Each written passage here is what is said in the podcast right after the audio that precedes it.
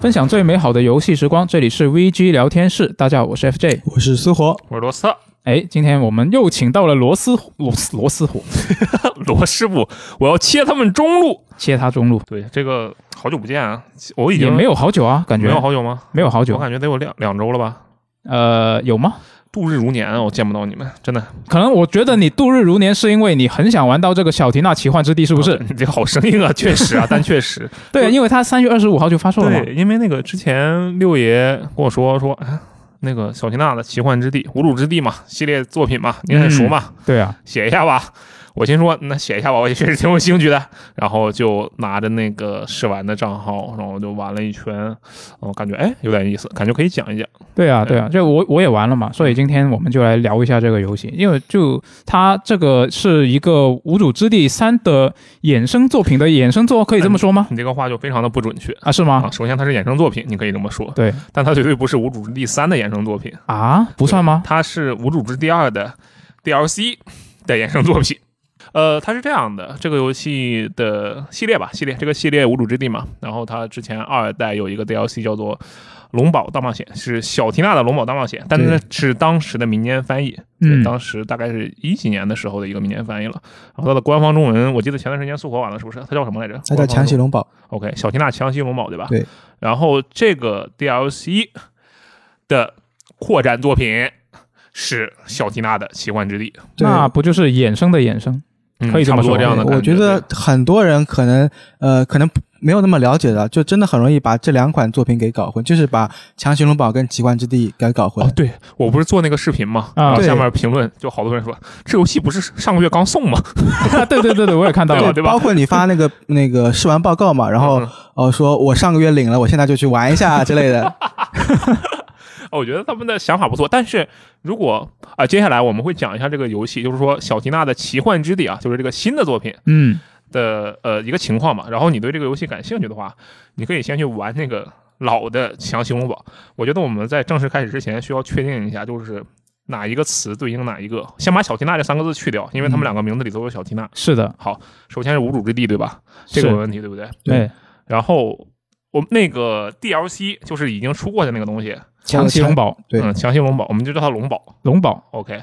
然后最新的这个东西，小缇娜的奇幻之地，嗯，我们叫它奇幻之地。奇幻之地，好， OK，好吧，这样就嗯就理清楚。然后顺序是《无主之地》是正片，《龙堡》是 DLC，《嗯奇幻之地》是即将出的新作，啊，对，然后《龙堡》是《无主之地》的 DLC，呃，《奇幻之地》是《龙堡》的衍生，所以《奇幻之地》是《无主之地》的 DLC 的衍生，嗯对 吧？啊，好像捋顺了，捋顺了，对吧？好吧，然后我们再来看一下这个相关的内容啊。不对，过我觉得在此之前，我们可以先说一下，就是这个衍生游戏的事情。其实你们之前有没有见过其他的衍生游戏？我刚玩过一个呀，什么就是前段时间不是 NSO 会免了吗？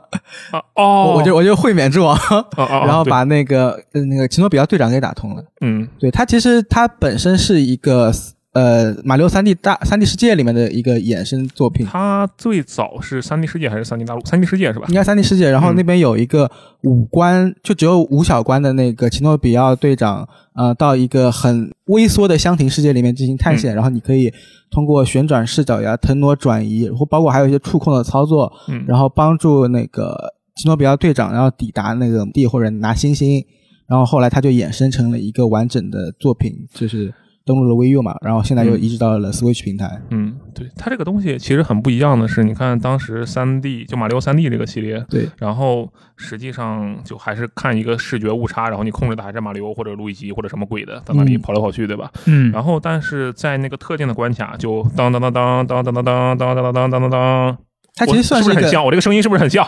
我觉得应该应该算是一个隐藏关卡吧。对对对，然后你就换成了这个呃奇诺比奥在对探险，然后这时候你就会感觉，尽管它其实还是一个要突出三 D 效果的关卡，嗯但是玩法的这个核心呢、感觉是不一样的。嗯，嗯对，而且它三 D 世界里面只有几小关嘛，然后到了星座里面，它就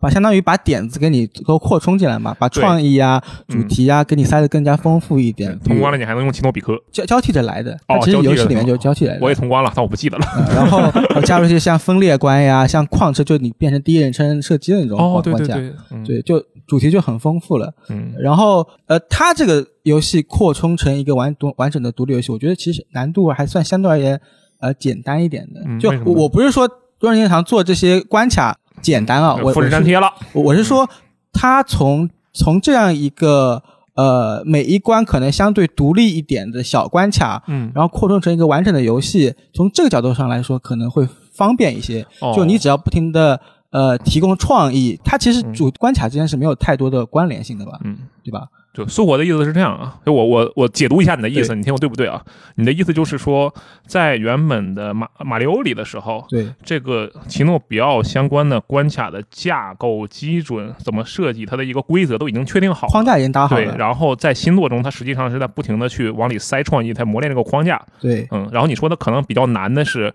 它没有框架，它只是一个玩法一个概念，然后再把它扩成游戏会比较难，是这个意思对，吗？或或者包括你说像嗯小缇娜这种东西，嗯它如果因为它还有个养成的部分，它其实是一个很长线的那个去你要去规划考虑的东西，嗯所以它没有像那个那个吉诺比奥队长那么那么，比如说不用去太瞻前顾后，嗯你这样就可以做出很丰富的那种关卡设计，很很有嗯创意的点子，嗯，就没有那么多顾虑吧。小缇娜你可能就要考虑很多东西，对。小天娜这边其实当时玩那个 DLC 的时候，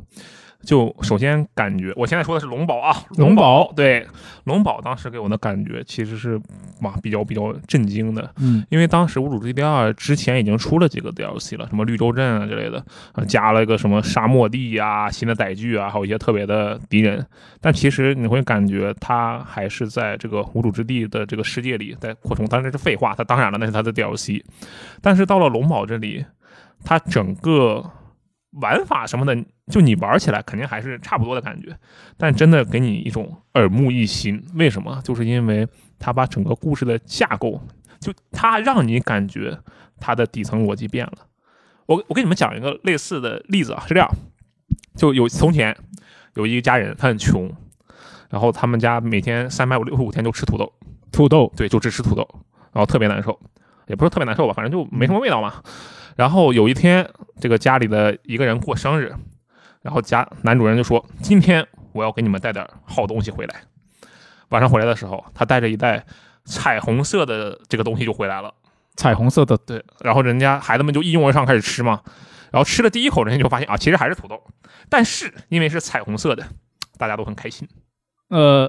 你 有彩虹色的土豆，我主要我想象不到这个彩虹色的土就豆使。用色素，你往上土豆泥嘛，使用使用色素 跟土豆泥混一起嘛。原来如此，对啊，对啊，我这就个是彩虹的料是不是就是那种跑团的元素？你是说？对我就是这个意思，嗯就是说在这个 DLC 里，就是龙宝里面。对，它实际上整个游戏的基础架构啊，都是刷刷刷 LPS 这部分，对我觉得一模一样。呃，我玩那个抢血龙堡的感受也是这样子，就是它的任务模式依旧还是无主那样子，从跑到 A 点做 A 事，然后跑到 B 点再干某个事情，好像就是呃很基础的那个这种任务。这任务推进方式模，嗯，对，但是当你把那个这种跑团的元素融入进来的时候，它就感觉会很不一样。就比如说，它本依依旧是你，比如说你跑到 A 点就跑到一个酒馆去，嗯，然后你当你跑到酒馆的时候。因为是跑团嘛，然后就可以很丰富的互动性。哎，我发现这个地方是空空如也，什么东西都没有。嗯，然后这个时候小金蛋说：“哎，现在他有一一座酒馆了。”然后突然面前凭空出现一一个酒馆，嗯，就会一些它跟那个场内跟场外的互动是非常有趣的，有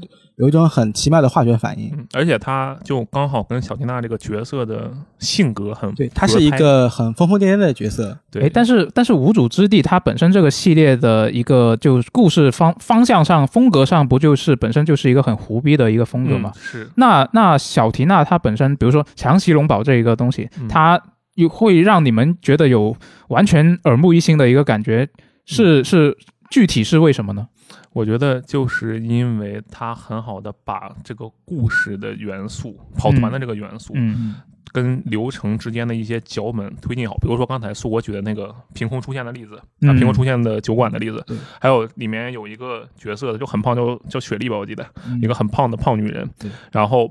就你就。问她接一个任务，这个任务其实很简单，就是说，呃，最后回来的时候，你要决定她到底要穿正经盔甲还是比基尼盔甲。啊，还有就是，比如说我游戏里的角色，我要去见一个守门人，嗯，然后我见到那个守门人的时候，这个时候突然场外小天娜接到一个电话，嗯然后那个一个叫做托应该是托格吧，就打电话说让我加入这个游戏，然后突然我们我游戏里面前的这个守墓人的角色形象摇身一变，然后变成了托格的形象，就场外那个托格的形象。嗯还有一些很荒诞的片段，就比如说，就一开始的时候嘛，呃，一开始的时候我在一个海岸海滩里面出出生，然后我跑到城镇里面，然后有一个守门的官邸 BOSS，嗯，然后小金蛋说说时迟那时快，然后一只飞龙飞了出来，嗯然后这个时候旁边的那个队友都吐槽他说，开局呢，你为什么要安排这么强烈的怪？应该按照传统的 RPG 的那种思路来看逻辑，是吧？应该是一个小一点嗯的，然后那个可能呃新手关那种 BOSS 嘛，嗯然后这个时候小金呢呃无奈的摆摆手说，哎，那好吧，那就给你换一个，然后小然后飞龙就突然就消失不见了，啊然后哦这个时候换成了一个非常弱小的侏儒，啊，骷髅侏儒，嗯对，有就这种把跑团非常奇巧妙的融入到了这种故事脚本里面嘛，嗯。而而且我觉得还有一个元素啊，我觉得刚才我们说的这些 FJ 可能还有点懵，但是我接下来举一个原因，你肯定能理解。就是什么呢你喜欢看超级英雄，对不对？啊、是，然后就超级英雄不是，比如说漫威电影最近不搞那种什么平行宇宙这些东西，对不对？嗯，然后你是会不会喜欢看那种平行宇宙题材的这个作品？啊、会啊，呃，为什么？是因为看一个人在不同宇宙中，就换了一发生了个不同演绎的方式，或者说是有就呃，简单来说就是新鲜感嘛。对，然后我觉得这里面有一个逻辑啊，是这样的，就是说我喜欢看平行宇宙的作品，有一个很重要的人情况是，这个人他的行为习惯、他的价值观已经确定了之后，你把他放到一个不同的环境里，嗯，他对于一个不同环境，在遵守他原本的价值观情况下，会做出怎样的反应？哦，这是一个很重要的事情，这也是我很喜欢看平行宇宙作品的原因之一。就比如说，我们现在把苏活啊丢到什么丢到集合网去，然后我看他怎么工作，就是类似这样的一个例子，你知道吧？哦，嗯然后我觉得，就是无论是强行萌宝还是奇幻之地，都有一个这样的元素在里面。里面的大部分角色都是你无主之地中很熟悉的角色，嗯小缇娜、小吵闹、托格，你都很熟悉，对不对？包括甚至还有罗兰，啊，对，呃，那罗兰，那啊，这个罗兰，啊这个跟啊剧情有关，我们就不多说了。嗯，然后，那这些人在本片中他们的性格是什么样的？那么他在龙堡里，奇幻之地还不出，我们还不知道，但应该也一样。呃，龙堡里是什么性格？性格还是一样的，但是在同样的性格之下，他们面对着完全奇幻的世界，他们的 reaction，他们的反应是怎么样的？嗯，这是很重要的啊，就是角色还是那个角色。对，我觉得这也是如果你喜欢《无主之地》的话，你会更喜欢这个游戏的呃这个 DLC 的原因之一。原来如此。，对，嗯，那那这个是他呃怎么说呢？我觉得是这个东西，刚刚我们说的这一堆，其实我觉得会是这个游戏更加怎么说呢？更加表面化的一些东西。嗯，就我觉得我个人可能会更关心玩法上上面的一些变化，嗯就是它能不能让我就我它作为一个衍生游戏嘛，我们现在说的是奇幻之地还是龙堡呃，奇幻之地。 ？OK，我们现在啊，要说龙的是龙堡龙堡也算吧，就是我会比较，因为其实我是呃最近才玩了这个《奇幻之地》的试玩版嘛，嗯，然后呃龙堡大冒险我其实没有玩，哦所以我会比较好奇说它作为一个衍生作，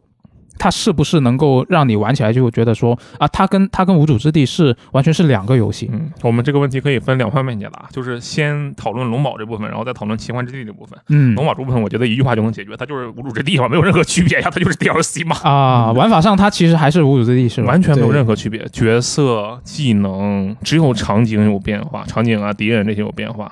其他东西都没有区别。原来如此，对。然后奇幻之地，那就我觉得还是很不一样的，嗯，因为你也玩了嘛，对吧？是嗯，然后，然后我我也去呃官方网网站看了一下嘛，因为我们玩的那个试玩版，它只提供了两个职业。对，一共是六个职业是吧？对，是的嗯。然后，然后我当时当时玩的时候，我就玩得一头雾水，为什么？因为有很多有很多它呃一些，比如说词条啊，或者说是一些呃厂牌啊，它其实没有说明，或者说嗯汉是化学的不好，呃 呃汉化确实确实有一些有一些问题啊。就是我哪怕我去看它中文官网嗯上面的那些同一个东西的翻译，它也有两个不同的版本，可能它还没优化好。名词表没对上。对，是的，可能可能因为可能看它发售之后能不能优化好。 OK，是。然后我看了一下，它这一代主要就是有两个比较大的变化嘛。嗯。啊、一个是法术，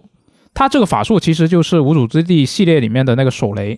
对，因为它是替换掉了，因为没有手雷了这一次。对，嗯是现在就变成法术了。然后它有不同的形态嘛，有一些是飞弹啊，然后有一些是冲击波嗯，还有一些是召唤系的，可以召唤一个东西出来。哎，我那我有个问题啊，你以前没有玩过《无主之地》对吧？对对对然，后你看这些法术，感觉怎么样？我觉得挺好啊，就是很就是我我个人会比较喜欢这种呃怎么说呢？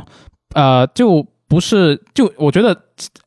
第一人称射击游戏、嗯对我来说可能有两个大方向吧，嗯一个方向是类似啊、呃战地 COD 那种就比比较纯粹的一个射击游戏。啊，突突突突突，对对对，然后另外一种就是有一些 RPG 元素的，嗯有一些技能系统在里面的，就呃像《守望先锋》这样的形式的，哦或者说是像呃《圣歌》这种的，就是它像我觉得它圣它歌这是个 TPS 啊，首先，但是对对对但是我对明就白你的意思，就嗯对圣歌里面它不就是呃可以装备那个技能嘛嗯？它这个技能我觉得跟这一次我玩到这个试玩版里面的这个法术是有点像的。哦，你的意思就是要么就是打枪体验为主，比如说 COD 战地、Doom 这样的，对对对，要么就是打枪是一个表现形式，是主要的内容可能是一些人物成长、角色成长。是的这样是意的思是吧？嗯，但我其实很好奇，就是刚才问你的这个问题，也就是没有玩过《无主之地》的人对这个嗯法术是怎么看？因为其实对于我来讲，它还挺微妙的，对于用法术替换手雷这个事情。啊？为什么呢？呃，首先在奇幻之地这个设定里啊，它有手雷，它叫见了鬼了，但是你里面还是有枪的，对吧？嗯呃，但是他用法术踢手雷，这个行为本身我觉得 OK 的。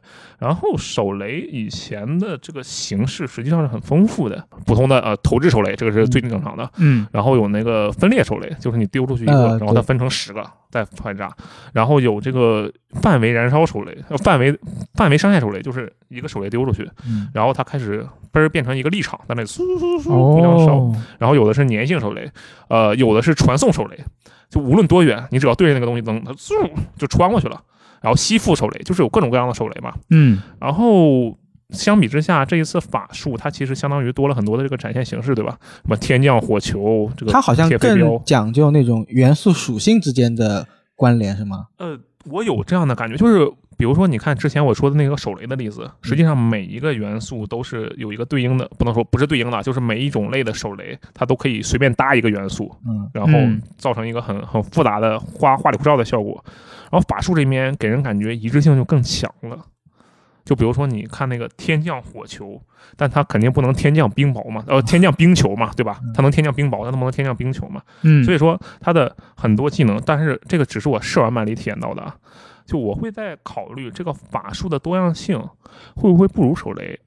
单说这部分内容啊，我嗯会担心这个问题。确实，我们在那个试玩版里面，其实也遇不到，我不确定它是不是一个完整所有种类都能遇到的状应该态不。是，但是就是这个种类应该是会变少的。嗯，就哎不过啊，不过、啊不过我这个话没其实没说完。它虽然法术剃掉了手雷，而且我觉得法术应该没有手雷的种类那么多，嗯但是它这次有一个特别好的好处，这个具体我们之后再说。但是我先把这点提出来，就是说法术和职业的相关性在奇幻之地里，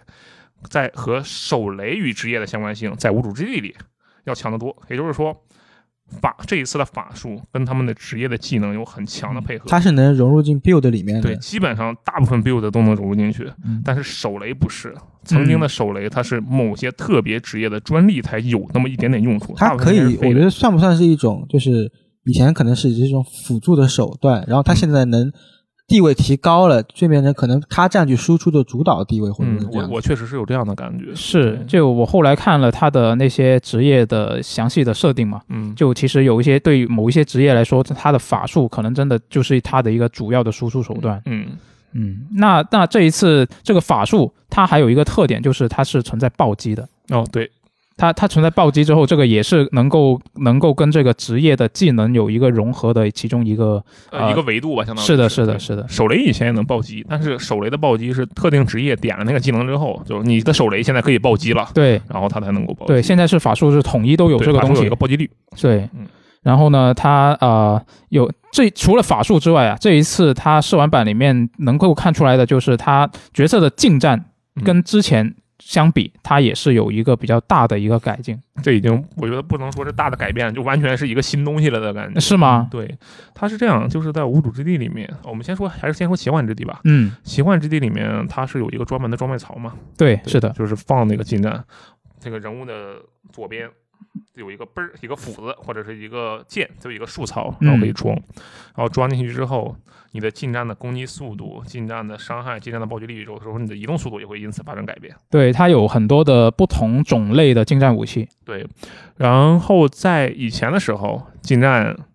就给你一锤，这就是 近战。对，然后嗯有一定的职业能够改变自己的近战的方式，就比如说呃魔女，魔女正常情况下她近战真的就是给你一拳，一拳但是超人，对。但是如果你点了那个近战流派的话，她那一拳下去威力很大，而且带着那个魔力的效对果，对，但是那个好像组成这个 build 会比较严苛，嗯，也不能说严苛吧，就是一种方式，就是嗯它很受限，只有这么特定的几个角色的某一种方式嗯会依赖于近战。嗯而且你知道近战吗？无主之地里面有很多那种，就是你站在台子上，然后他在台子外面，他看着你，你打他，你跳起来打他膝盖那样的一个 boss，你觉得根本你近战，你根本摸不着他，你拿拿什么近战，对吧？嗯，有是些地的，方可能就是废的。嗯所以说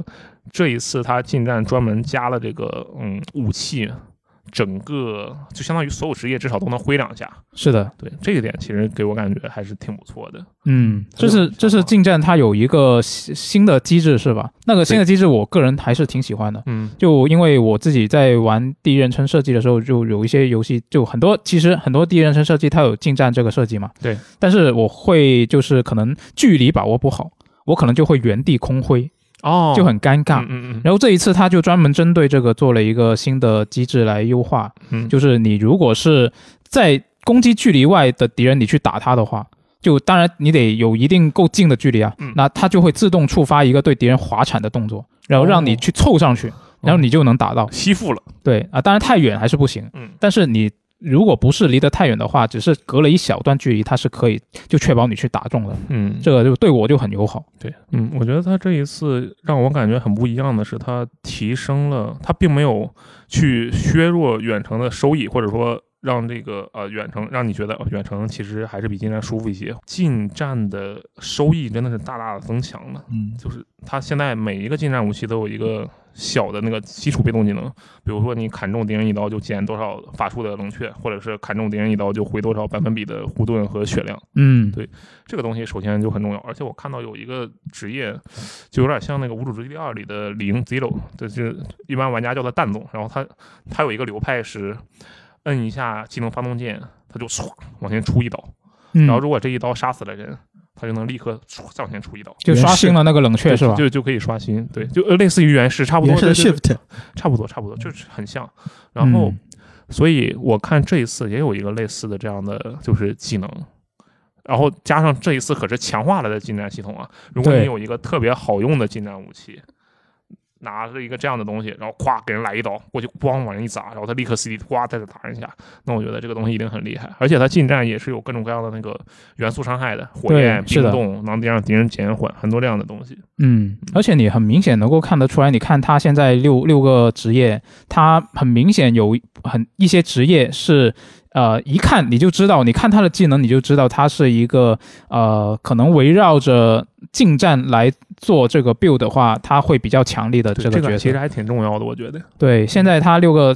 六个职业嘛，我可以大概先介绍一下给大家。嗯首先，第一个是双战士嘛，但你就可以理解是理解成是一个冰属性攻击的狂战士，嗯，它有很多技能是可以把敌人冰冻起来的他应该是个 T，我觉得啊啊、有可能，有可能。嗯然后第二个是御龙勇士啊，是一个带着翼龙宝宝的圣骑士，他有很多给队友增益的一些技能。嗯然后他自这个圣己骑对他自己也有一些啊、呃我记得是火属性跟雷属性两种属性的一些输出的技能。嗯，然后坟墓之子就是这一次我们试玩里面其中一个可用的角色，是的，一个一个职业啊。然后他是一个带着一个无妖宝宝的一个黑黑魔法师，可以卖血，对，可以卖血也可以吸血这么一个角色。就先吸是血，然后他给他卖了，然后用来换伤害。电没梯错血，就是一一大起大伏那啊，种。对对对对对对，没错嗯。然后另外一个呢，就是妖术金枪客，你我觉得可以简单理解成是一个法师吧嗯，他就是刚刚我提到的那个可以用这个法术，就是这一座里面的手雷，嗯你可以用它作为一个主要输出的，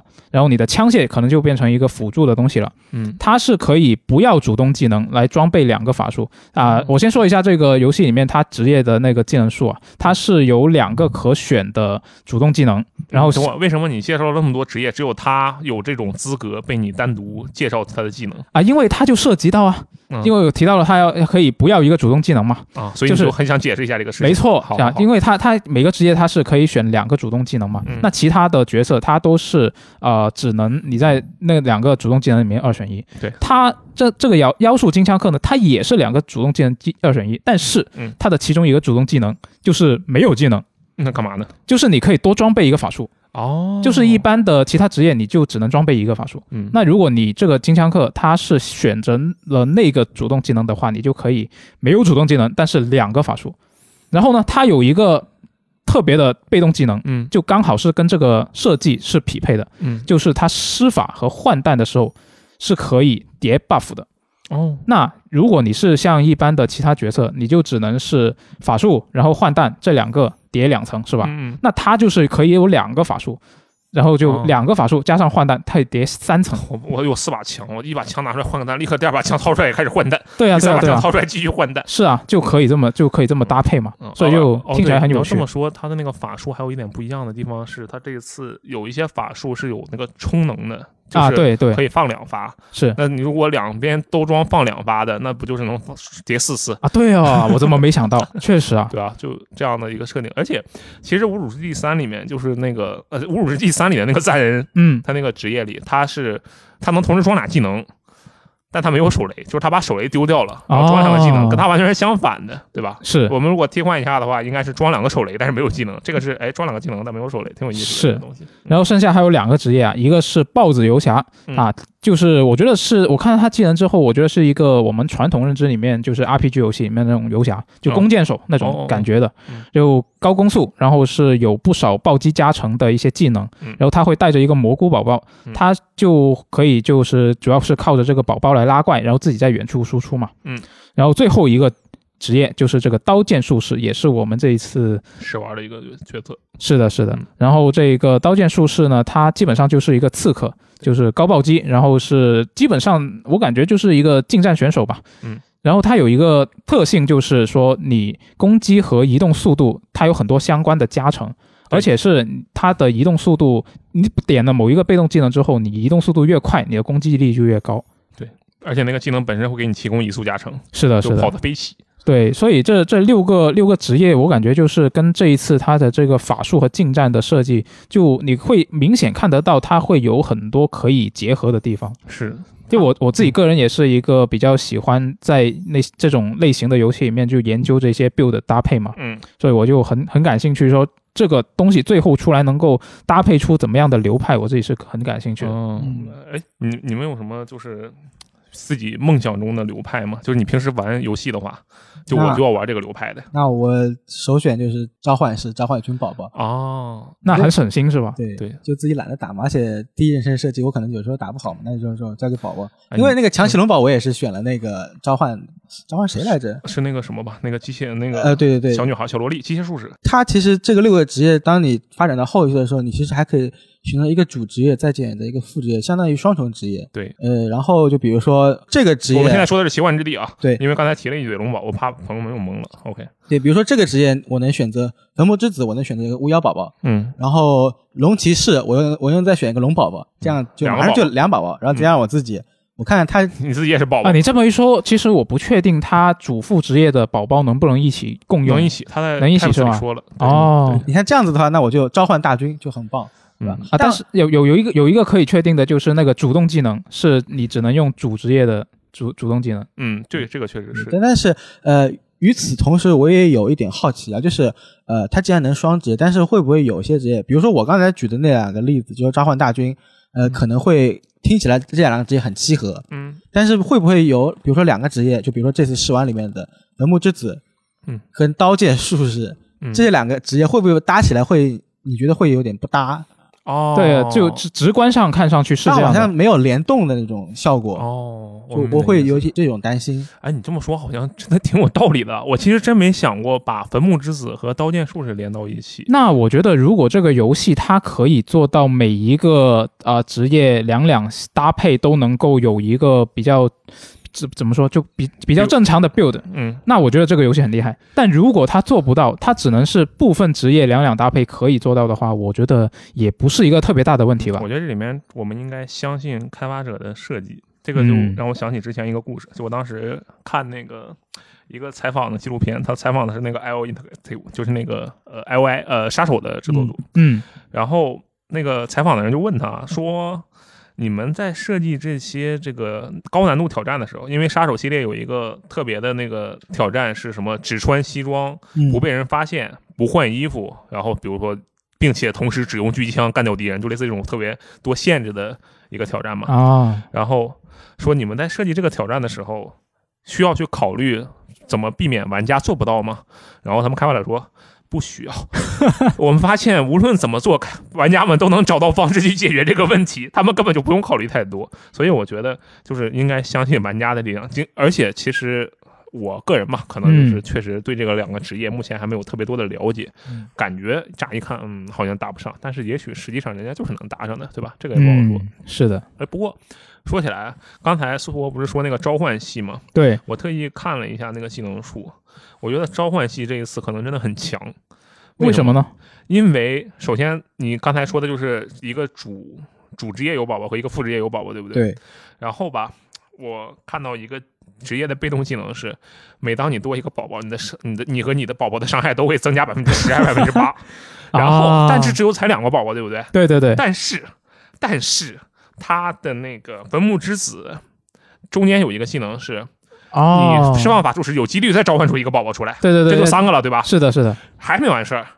这一次吧，有一种枪，它之前有那个呃，在三代里就有了，叫做那个类似于九头蛇吧，就是你喷儿把那个枪丢出去，然后它会原地变成了一个那个小的那个行走机器人，然后嘟嘟嘟嘟自己也去射人去。嗯它是一个上弹的方式，但它其实相当于召唤一个机器人。嗯，这一次吧，它是有点类似于那个魔兽争霸里的那个巫医，就是你把那个枪往地上一扔，然后嘣儿出来一个小的九头蛇，两个九头蛇在那噗噗噗狂射，这两个也是宝宝。啊 然后你要带四把这样的枪，你就丢丢丢丢丢，然后八个再加三个，十一个，对吧？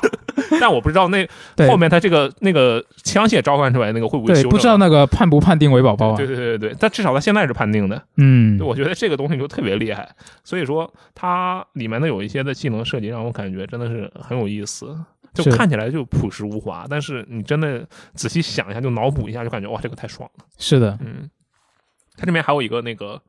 呃，这次我们试玩的那个近战嘛，对吧？对，然后它的近战的那个被动描述的就特别简单，就暴击率提升百分之三十，屁都没有，就这么一句话但这个数值很暴力啊。啊、这个数值确实很暴力。但但你要看它是乘算还是加算啊？如果它是乘算的话，可能没没多暴力，哦，对哦，是？吧？对对，你说的有道理。后来我仔细看了一下，它那个翻译应该是有问题，嗯，它应该是近战暴击率增加百分之三十，嗯，它是只有近战暴击率增加了百分之三十，所以说刀剑术是吗？它是一个近战的那个可能近战比较强的一个流派。是对，然后我仔细想了想，肯定有高暴击的近战武器嘛，对，高暴击近战武器加上他自己的近战加成，然后再加上他自己的那个技能，就是每当暴击时，他的下一发那个枪械子弹会增加，并且他的法术 CD 会立刻减少。嗯那他就可以砍一刀放个法术，砍一刀放个法术，砍一刀放个法术，这么来回，当然可能多砍几刀再放一个法术啊，差不多这样的意思。嗯，对，就是我能够在他给出的技能数里面立刻想到几个流派，而且我说的还是单职业，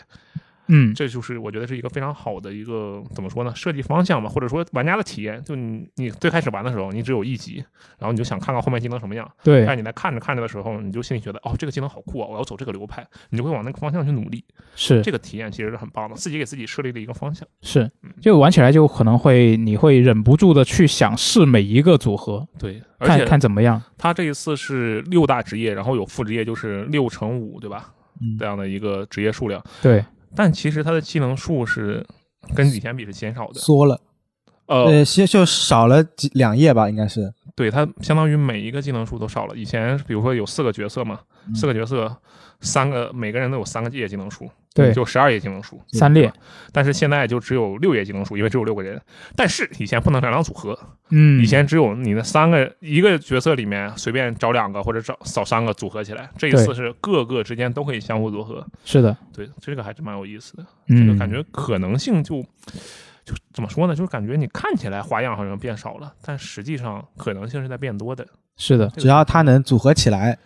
对，应该能组合，应该我觉得不可至以于吧真的有两个职业毫不相干，我觉得不至于。嗯，对，我觉得可能是这样的，那个刀剑术士跟坟墓之子，他们可能是这么组合的。那坟墓之子不是有一个技能是我扣那个自己的百分比，然后一直在持续掉血吗？对，是然后的，但是我掉着掉着，掉到最后我就无敌了，就过去砍人家去了，对吧？嗯？那你刀剑术士，你就过去拿近战去吸了他血，因为近战的那个暴击加上他自己有一个吸血的那个厂牌嘛，对吧？是的，是的，拿这个近战刀去打对方，然后近战的吸血率又比武器要高，嗯，然后他就可以不停的在那个黑魔法状态下去砍别人去。啊，那说不定这个黑魔法它的那个状态，可能是它血量不掉到一定阈值，它就能继续持续下去。对啊，他就一直砍，他就近战砍黑魔法，呼呼呼呼，哦，进好像展黑魔法好像很刺激啊！对吧？就很帅啊。对我我自己想到的，可能是一个双战士加刀剑术士的一个极限近战的组合。嗯就因为双战士它有很多的技能是可以冰冻敌人嘛，嗯就它冰属性攻击打敌人的话，只要中了，它就会累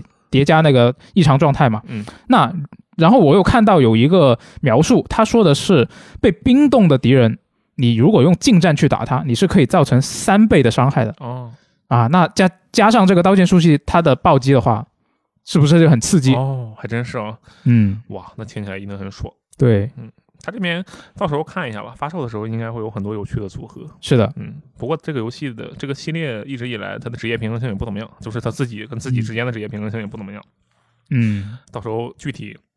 表现怎么样，会不会所有人其实都在用同一种流派，也得再观察一下。是。嗯嗯，那毕竟我没有玩过那个强袭龙宝嘛，嗯那所以我还想就是问你一下，就是你觉得这一次它的试玩版跟强袭龙宝比起来，它有没有其他更多一些不一样的地方呢？嗯，我我觉得其实还挺多的。是吗？首先，那复制业刚才不也说了嘛，然后就是没有嘛，嗯而且试玩版也没让我们体验复制业，其实很蛋疼。嗯是，嗯，但是我后面又看它同时提示了说，复制业和神话等级此次试玩版都未开放，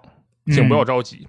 然后我当时就心想，什么是神话等级？就你不告诉我还好， 你告诉我，我就想知道这到底是什么鬼。对啊，你不提就没事了。对啊，然后在那个菜单里能看到那个神话等级，然后神话等级现在四十级解锁。我当时看到这句话，我就觉得这个信息量已经给了很多了。啊？是吗？神话等级将在四十级解锁，意味着什么？我觉得这意味着这游戏满级是四十级，，哦真的，因为你看啊，它只有一条技能书，对吧？它在只有一条技能书的情况下，它的技能点还是一升一级给一点，对不对？ 对，然后每点五点可以解锁一排，对吧？嗯，到四十级刚好可以点到最后一排，对吧？呃，官方其实已经明确说了，嗯这一次你没有办法在呃，就是你正常获取的技能点是没有办法把所有技能都点满的这个整个系列都不可以，没有嗯系列可以这样，除非你开修改器。啊。是，就是说，你到四十级的时候，刚好可以点满最后一排，点到最后一排，并且剩几个技能点，嗯，去可能去分配其他的那个职业的技能树上，对吧？然后我当时心里想的就是，这个神话等级是什么？这个神话等级应该就跟以前的那个混战等级是一样的。混战等级是这样，就比如说你在游戏里杀了一百个小敌人，然后呢，嘣儿给你一点混战点数。这个混战点数是干嘛？就是你加一点混战点数，可以把它选到，比如说暴击上或者是战利品上，选到暴击上就给你加百分之零点零二的暴击率。哦就，那不是《暗黑三》里的巅峰对点对数对，吗？类似那样的感觉，就巨少，而且、哦而且它还会随着你等级的提高再继续衰减。哎，不过这次好像那个它本身就已经有那种 R 类似 RPG 那种加点的属性了。对我，所以我觉得这两个应该不是一个东西。我觉得神话等级，就我们没有玩到那个部分，应该是此前的那个混蛋等级，就是这种其实就无关痛痒的一些锦上。添花。对，但是确也确实有滥用嘛。嗯，然后他这一次更不一样的是，他自己本身角色这个不能叫角色等级，我觉得应该叫做 PL 等级。我跟你讲，接下来就是跑团术语时间。哦，首先，你们知道什么叫做 DM 对不对？就小缇娜，对，小缇娜是 DM 。OK，你们知道什么是 PC 吗 PC 不知道。 ？PC 是我们所选的那几个职业，就是 player character，就是那个哦，玩家的角色，对吧？嗯，然后你加的技能点实际上应用于 PC 的，因为你的嗯角色在升、升级嘛，点职业技能。对。然后吧，他的那个英雄点，它有一个新的点数叫英雄点，那个英雄点是加在 PL 上的。PL 指的是玩家自己啊，哦，嗯 OK，所以说我们现在的情况是，小缇娜是 DM，小缇娜是地下城主，嗯，玩家就是我们，好像也不能说是我们，准确的说是我们控制的那个创建角色的角色， 啊、 对吧？就是它这里面其实很麻，为什么？这个游戏，首先我们是玩家，对吧？我们对玩家在对玩对这个游戏，我们先把这一层关系先就去先理撇论上来说，我们应该是呃跟小缇娜他们是同一个等级的，对，但是因为我们是玩家，所以比小缇娜这个还要再多一层。我们先、嗯先把自己排除掉啊。对是就是小缇娜带着几个角色，然后这几个角色创建了自己的 PC 啊，去打小缇娜的这个地下城，嗯然后小缇娜带的这几个角色是 PL，我们是 PL 的 PL，我们是 PL 的 player，、所以然后这个英雄点数是加在谁身上呢？加在 PL 上的。这我觉得这会不会就是呃用游戏的方式来展现它，可能就是多周目，你觉得会是这样子吗？哎，我真的很怀疑这件事情，你知道吧？就我真的很怀疑它到底能不能继承下来。我其实很怀疑，因为试玩版也不知道嘛。但是按照逻辑来讲，应该是可以继承下去的。嗯但是按照系列以前的情况来讲，好像又不应该能继承下去，就所以就乱套了。但是它这个东西既然这么愿意向跑团方面设计的话，那我觉得它应该是在一定程度上应该是可以继承的。嗯然后它的这个英雄点数，刚才说的是每升一级有技能点和英雄点嘛，技能点就不用说了，是升级技能的。嗯，英雄点是升级你这个角色的硬性的呃属性的。嗯，呃，刚才我比如说刚才说的那个神话等级可能是升点一点就加百分之零点零二暴击率嘛，这个加一点百分之一点二暴击率就比较大的一个数值了。就是传统的 RPG 的那个对，嗯加点模式，然后你看有这样的一个系统在里面，那主角他自己的技能，比如说刚才刀剑术士，他有百分之三十的近战暴击率，是然后你把接下来的那些英雄点数加到人身上，他每个人就这个人自己，因为所有都地方都点暴击了，而且这个东西不会衰减，那你点了个三十级、四十级，它就有百分之三四十的暴击率，这两个一叠就百分之六十的暴击率了，对吧？嗯然后这个暴击率就非常的高了，再加上武器自己的一个百分之比的暴击率加成，可能就遭到暴击了，对吧？是所以我觉得这一次这个维度其实很重要，它相当于是，嗯，增加了你的 build 的维策略，就你看你要从什么角度去一起构建这个东西。就构建的多样性，对，这个嗯我觉得很厉害，之前也没有见过，因为它这确实是个新系统。嗯嗯，它还有一些就是把它系列之前的收集品调整了一下，其实形式还是一样的，就是、啊，对，我记得看到那个试玩里面有很多的小骰子，对吧？对对对，就散布在骰子地图骰各子各个对角落，然后你可以呃，就找到它之后你就投一下，然后它好像会根据那个就随机出一个数值，嗯然后如果你投的高的话，就给你更稀有的东西。对，那是个第二十，那是个就是二十面投，嗯然后你一投就会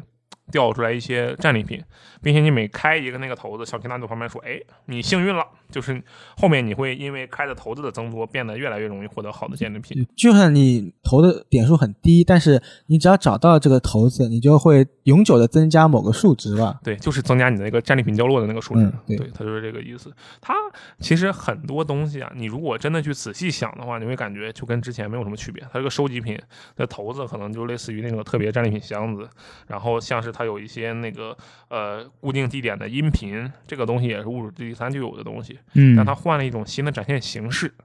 然后你也啊不去不你不去仔细想的话，其实你会觉得哦，这个东西真的很新奇。就毕是竟很是新鲜，对，你能投入到这个世界里嘛？我觉得这个是很重要的。当年龙宝也是因为能够完全的塑造一个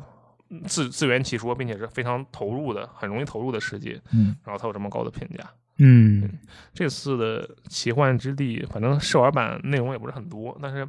这么一圈看下来，我感觉，嗯，首先我对它的评价还是不错的，但是我觉得它还是很吃受众的那样的一个嗯情况。就如果你对这个无主之地其实本身就没什么感情，就是随便打打无主之地三打了一遍，然后啊、这是是个什么玩意儿？我靠，这换皮啊，不玩了。主要是 UI 很像是， ，UI 很像，字体很像，就它不是那种就是有一些衍生游戏，它是一个以一个完全不一样的形式出现嘛，比如吉说诺比克，呃，对啊对啊对啊嗯，就吉是诺比奥啊，对啊，嗯就是就是这种形式上不一样，就是看起来会你会直观上的就会觉得这是一个不一样的东西。对但是现在这个奇幻之地相对来说就不会那么直观。而且他明显是想要按照那种，我觉得可能会有《奇幻之地二》，虽然《奇幻之地一》还没 出啊，但我觉得他应该会有《奇幻之地二》。如果这次卖的很正常的，就是不用卖的特别好，就正常卖的话对，，这个很容易出扩展，就换一个跑团故事。对。而且你看他故意起那个名嘛，就 Wonderlands，对嗯吧？然后他原本叫什么 Borderlands，对吧？就对上了，奇幻之地、啊无主之地，奇幻之地、无主之地嘛。 Cyberlands，那对，就是下接接下来继续就挨个叠啊，就以后那个二 K 就有一个新的厂牌，就 Lands 烂 的 Lands 系列，什么西德梅尔的文明嘛，这个就是什么什么之地 固定，给它固定下来。嗯总结来看，像是《奇幻之地》，我个人是比较看好，但其实这个也能看出来一些关于这个就是衍生作品的一个算是矛盾吧，我觉得。什么矛盾？就比如说你在对于一个已有玩法的扩充，把它当成一个全新的作品来推出的时候，你要如何能够向玩家传递信息？老玩系列的玩家，就是比较熟的玩家，可能就无所谓了。嗯但如何向新的玩家传递出啊，我这个东西其实是很不一样的，嗯这个信息很重要，以及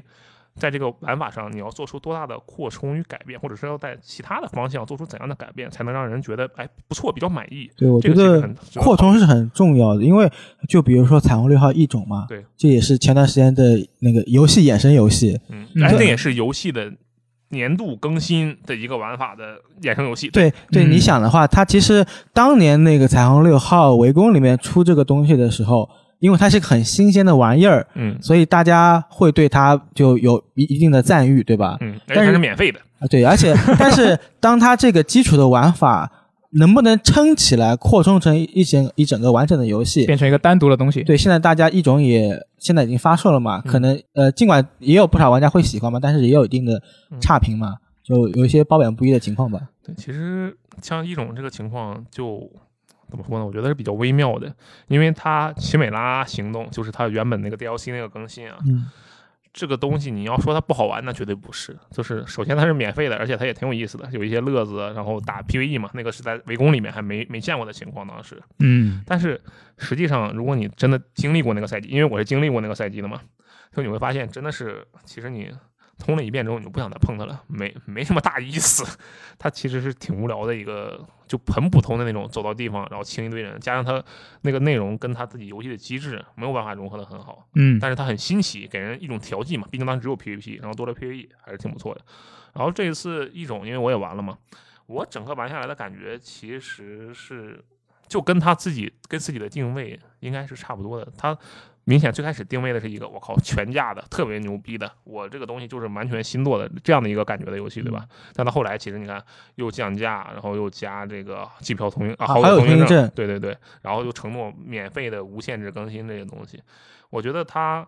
做这些呃内容，做这些承诺，就是因为他可能意识到了这个东西或许不是这个游戏本身的问题，或者就是环境的问题，疫情啊，类似别的问题，导致这个游戏没有办法在短时间内成为一个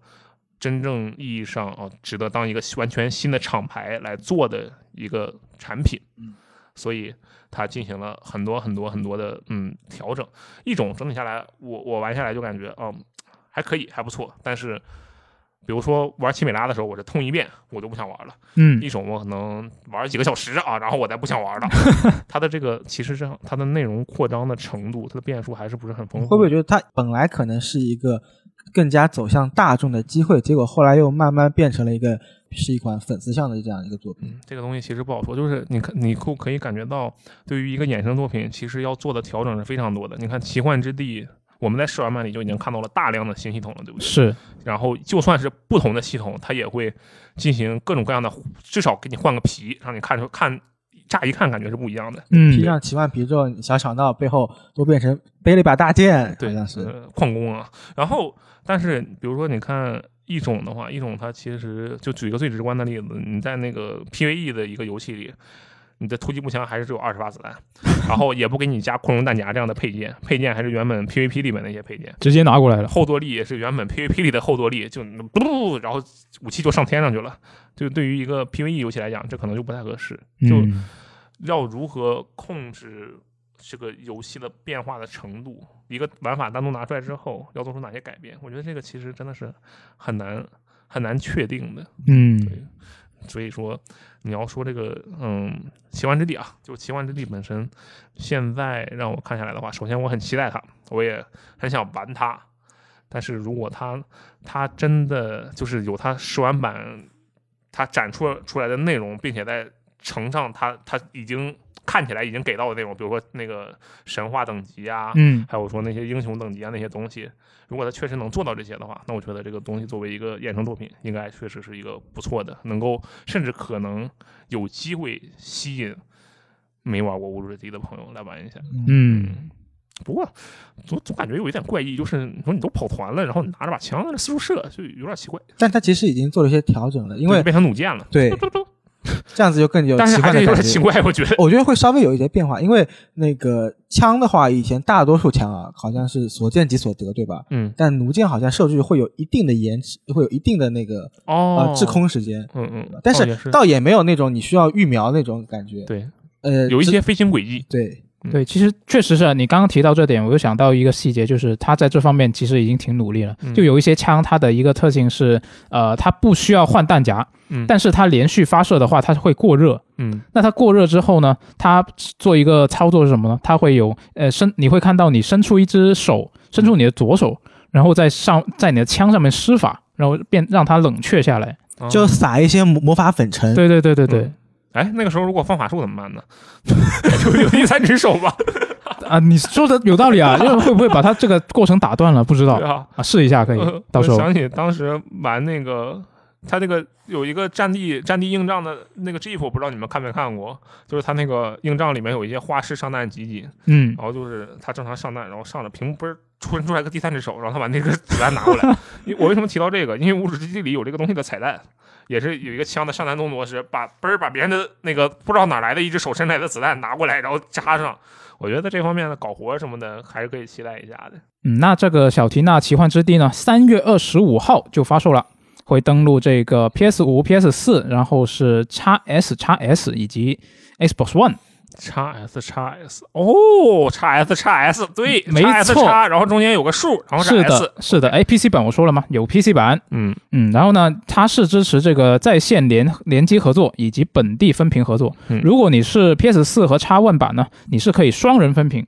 嗯但是如果你有次世代主机，你就可以四人分屏。哇哦，然后呢，你合作的话，你连接的时候，你还可以有两种模式可以选啊，嗯就是你可以选合作性质的合作，嗯，另外一个呢，你可以选竞争性质的合作。有没有竞争性质的竞争？呃，好像没 有，呃你是这样子的话，就是说竞争性质的合作就是互相可以捡对方的装备吗？就是你要搂点，或者是你谁先抢到了谁谁谁要。对，这个是侮辱第三嗯的时候有的一个系统。对，是的，呃如果你是合作合作的话，你就是独立掉落，嗯就大家都有，不用不用争啊，是啊，嗯，那到时候感兴趣的朋友们可以玩一下，然后呢，也可以到时候玩过之后来告诉我们你们对这款游戏的一个看法，或者说你现在对小缇娜的奇幻之地有什么期待的期待话吧，对，也可以在评论区告诉我们。对，或者是你干脆玩玩《枪心龙宝》去，然后说说这游戏怎么样。是的，反正会免已经会免了是吧？之前领过的朋友，这这就可以玩得到了好像都免了呃，对，但是但 PlayStation 是是 PlayStation 那版好像是没有中文，应该没有中文。啊？对，真的吗？好吧，